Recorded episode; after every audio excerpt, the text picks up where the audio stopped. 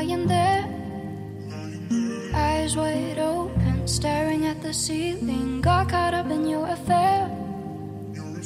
Way too soon, now I'm fighting that. 嗨，各位同学，大家早上好，我是瑶瑶老师，欢迎来到今天这一期的英语口语每日养成。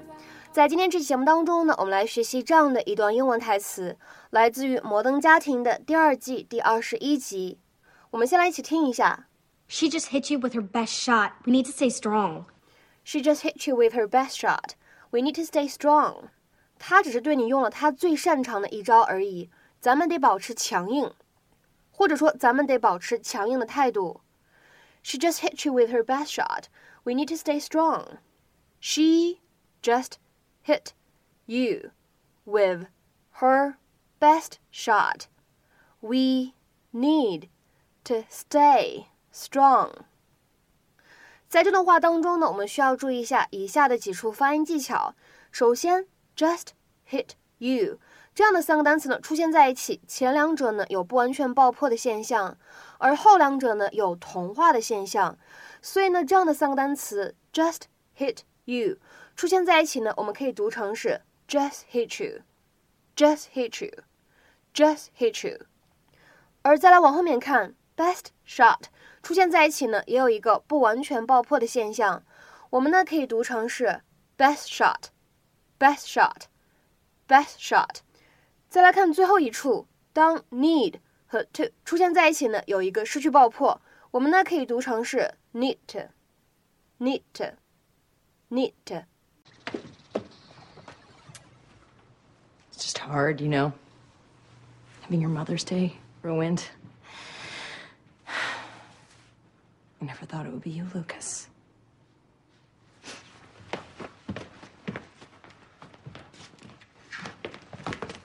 Don't even think about it. She's sad. Sad she's losing. She just hit you with her best shot. We need to stay strong. But I feel. Don't feel. Just go splash water on your face and man up.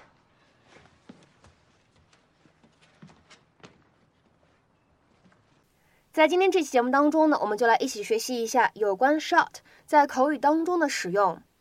其实呢，各位同学看到这个单词，不要总是想它表示射击或者开枪这样的意思。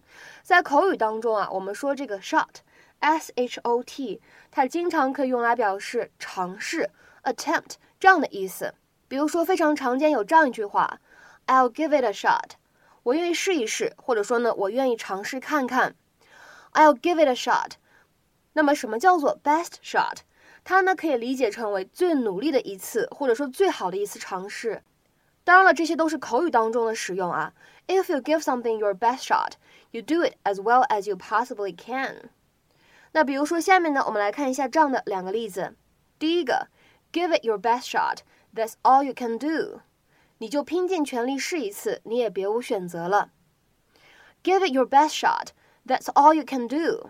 再比如说，看下面这样一个例子：I don't expect to win, but I am going to give it my best shot。我不指望能赢，但是我会尽我全力。I don't expect to win, but I am going to give it my best shot。再比如说，再补充一个例子啊，这个例句会稍微的复杂一些。Henry gave it his best shot, but the board still denied his proposal.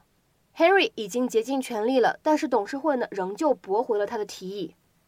Henry gave it his best shot, but the board still denied his proposal.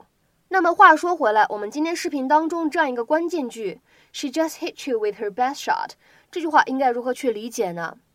Shot 这样一个单词做名词，其实有以下这样一种理解：a remark or an action that is usually one of a series and is aimed against somebody or something that you're arguing or competing with。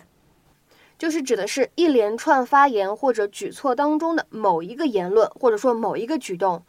为了干嘛呢？为了跟别人争论，或者说为了在竞争当中呢击败对方。所以在这样的一个词条当中，我们会发现 shot 它的一个名词使用可以被理解成为像汉语当中的招这个意思。比如说，This statement was the opening shot in the argument。在这场争论当中的这次发言算是怎么样的第一招，对吧？我方率先出招，有这样的感觉。This statement was the opening shot in the argument。那么再比如说，看第二个例句。The supermarket fired the first shot in a price war today. 那家超市今天在价格战当中鸣响了第一枪，或者我们说先发制人。The supermarket fired the first shot in a price war today。那么今天在节目的末尾呢，请各位同学尝试翻译下面这样一个句子，并留言在文章的留言区。考试到来之际，别想那么多，拼尽全力就好。